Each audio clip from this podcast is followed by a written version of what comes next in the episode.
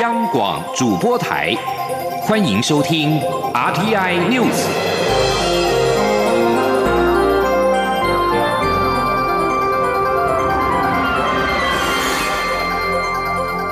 听众朋友您好，欢迎收听这一节央广主播台提供给您的 RTI News，我是张顺祥。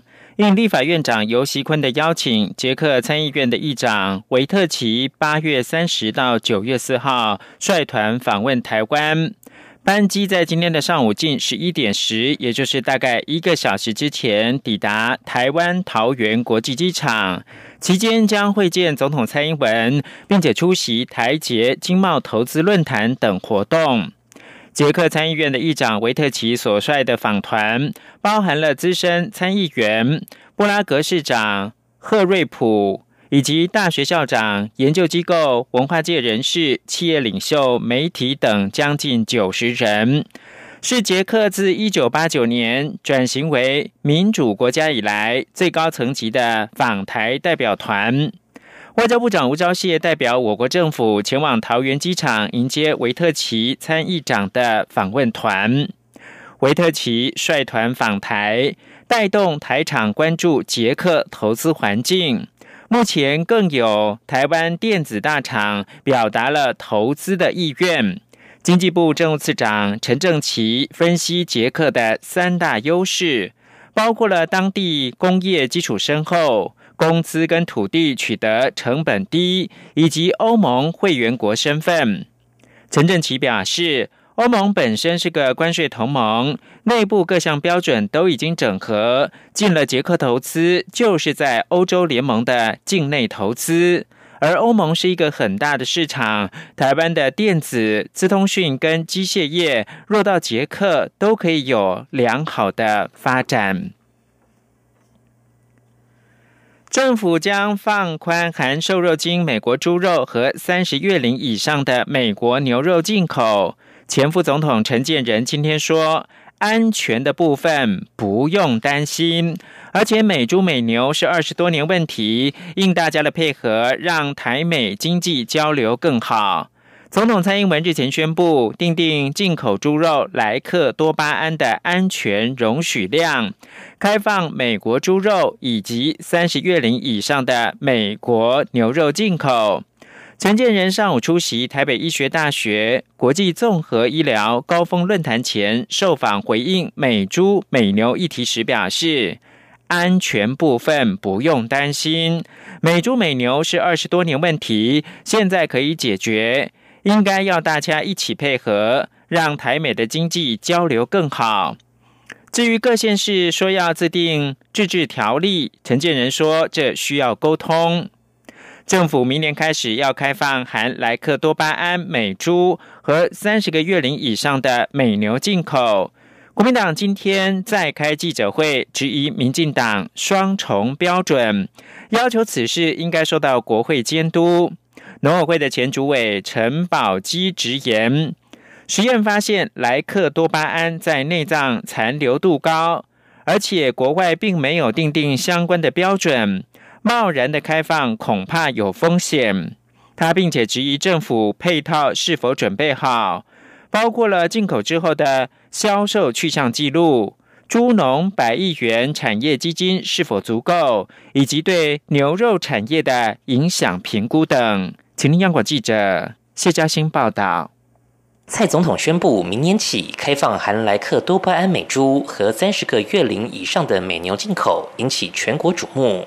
国民党三十号再开记者会，痛批民进党拿国人健康当筹码，在野时强力反对，执政后却以行政命令径自宣布开放，是双重标准，呼吁应受国会监督，并向国人说明是否与美方签订密约、谅解备忘录、公开谈判内容。农委会前主委陈宝基也到场说明，二零一二年仅开放含莱克多巴胺的美牛进口，是考虑国人饮食习惯。当时国人牛肉消费量不到十公斤，猪肉却高达三十五公斤，且国产猪肉每年产值高达新台币六百五十亿到七百亿元。为避免影响猪农生计，而将牛猪分离。他并提到，农委会所提一年进口猪肉量仅有八万多吨，并不精准，因为没有计入猪肉及其相关产品。如二零一九年进口量十一点七万吨，其中约有百分之二十五是猪杂碎与内脏。而过去在实验里发现，莱克多巴胺在内脏累积的残留量相当高，尤其是肺脏、肾脏及肝脏。若贸然开放，恐有健康风险。他说：“那农委避开这个不讲，问题就在这个杂碎里面啊，就是内脏啊、猪脚啊、猪蹄啊、横膈膜啊、大肠头啊，这些都有这一个残留。那这些有没有标准？没有标准。为什么没有标准？国外不吃啊。”国外根本不晓得这个在吃啊，我们当然要考虑这个风险。陈宝基并质疑国内配套是否完善。他表示，国际定出容许值为十 ppb，若政府跟进调降门槛，未来不止美国，包括加拿大、纽澳等国的进口猪肉都适用，届时进口量就会增加，后续影响难以评估。政府将推百亿元产业基金来帮助猪农，规模是否足够？且这类高风险食品进口后，销售去向也应留下记录。陈宝基还预告，政府开放三十个月龄以上的美牛进口后，对养牛产业的影响将更胜开放含莱克多巴胺美牛，因为三十个月龄以上的美牛来台后会用来加工，台湾牛肉加工品的量很大，此次开放将使市场重整。他质疑政府是否有做缜密的产业影响评估。中央广播电台记者谢嘉欣采访报道。农委会前主委陈宝基今天在国民党举行的记者会上面，质疑开放俗称瘦肉精的莱克多巴胺美猪来台，不仅冲击国内的养猪产业，也影响到国人健康。农委会的主委陈吉仲在第一时间受访时回应表示，台湾从两千零二年加入世界贸易组织之后，猪肉进口不超过市占率的百分之十。农委会有信心，相信冲击不大。至于维护国人健康，未来也会落实标示，让民众有所选择。前天记者陈立信宏报道。前农委会主委陈宝基提出三点，质疑民进党开放含有来剂的美猪进口政策。从产业面来看，陈宝基指出，农委会要成立百亿养猪产业基金以应应冲击，但台湾养猪产业一年产值高达新台币七百五十亿，一百亿够吗？对此，农委会主委陈吉仲指出，目前美猪的到岸价格远高于加拿大，和其他国家相比，竞争力相对弱势，且中国之前因为非洲猪瘟疫情。对美猪的需求量大，因此含来剂美猪来台，实际对台湾影响不大。况且百亿基金会先用来维持毛猪拍卖价格的平稳，确保国内毛猪的拍卖价格都会高于猪农的生产成本。另外，也会推动猪只全面纳保和饲养环境升级。再加上台湾猪只口蹄疫拔针后，猪肉也能出口，农委会非常有信心，冲击有限。陈吉仲说。那我们做现代化的叙事设备，我们做注资死亡的这个保险等，这些都是百亿基金的用途。明年开放，明年就损失超过一百亿，绝对不可能，也不会。甚至零二年开始到现在，我们加入 LTO 开放以后。所有的猪肉进口都顶多是不超过我们市场占有率的百分之十，有时候还只剩百分之五，所以我们非常的有信心，认为这次的冲击影响不会很大。另外，在维护国人健康方面，陈吉仲也指出，未来不管是散装或是包装食品，甚至包括生鲜、冷冻或是加工品等，只要有使用到肉制品，就会强制要求标示来源国。另外，像是小吃、自助餐、便当业者或是餐厅，只要有使用。到猪肉，像是民众爱吃的卤肉饭、猪排等原料猪也必须标示，让消费者清楚明了后，能够进一步选择。中央广播电台记者陈林信宏报道。继续关注 COVID-19，中央流行疫情指挥中心宣布，从九月一号开始，机场 COVID-19 的。裁剪将从咽喉拭子改为深喉唾液检体，受检者只要清出咽喉处唾液，并且吐在检体盒当中就可以，民众免受插喉痛苦，也减少医护的负担。过去机场裁剪 COVID-19 是在裁剪站由医护人员采咽喉拭子，需以棉棒深入到喉咙，并且适度用力擦拭之后，咽喉部位以取得细胞。指挥中心发言人庄仁祥今天受访表示，近期有研究显示，深喉唾液裁剪的敏感度不输咽喉拭子，而且日本、香港都有采用唾液裁剪。指挥中心公布，唾液检体裁剪有十个步骤，受检者先确认戴好口罩，而且有酒精干洗手，洗手把它洗干净。打开检体盒之后，清喉咙，清出咽喉处的唾液，并且紧闭嘴唇，使唾液停留在口腔里面一分钟，再拿下口罩，将口水吐入到检体盒。之后，纸巾将检体盒的表面擦拭干净，将检体盒交给裁剪人员就完成。检疫人员在旁查看，确认是本人的唾液之后，就可以把检体送验。而且年长者跟孩童在有人员从旁协助教导之下，也能够顺利的进行。再来看到是上海公布一例台湾移入的 COVID-19。上海市二十九号新增一名来自台湾的确诊病例，是中华民国籍人士。二十七号抵达上海，在集中隔离期确诊 COVID-19。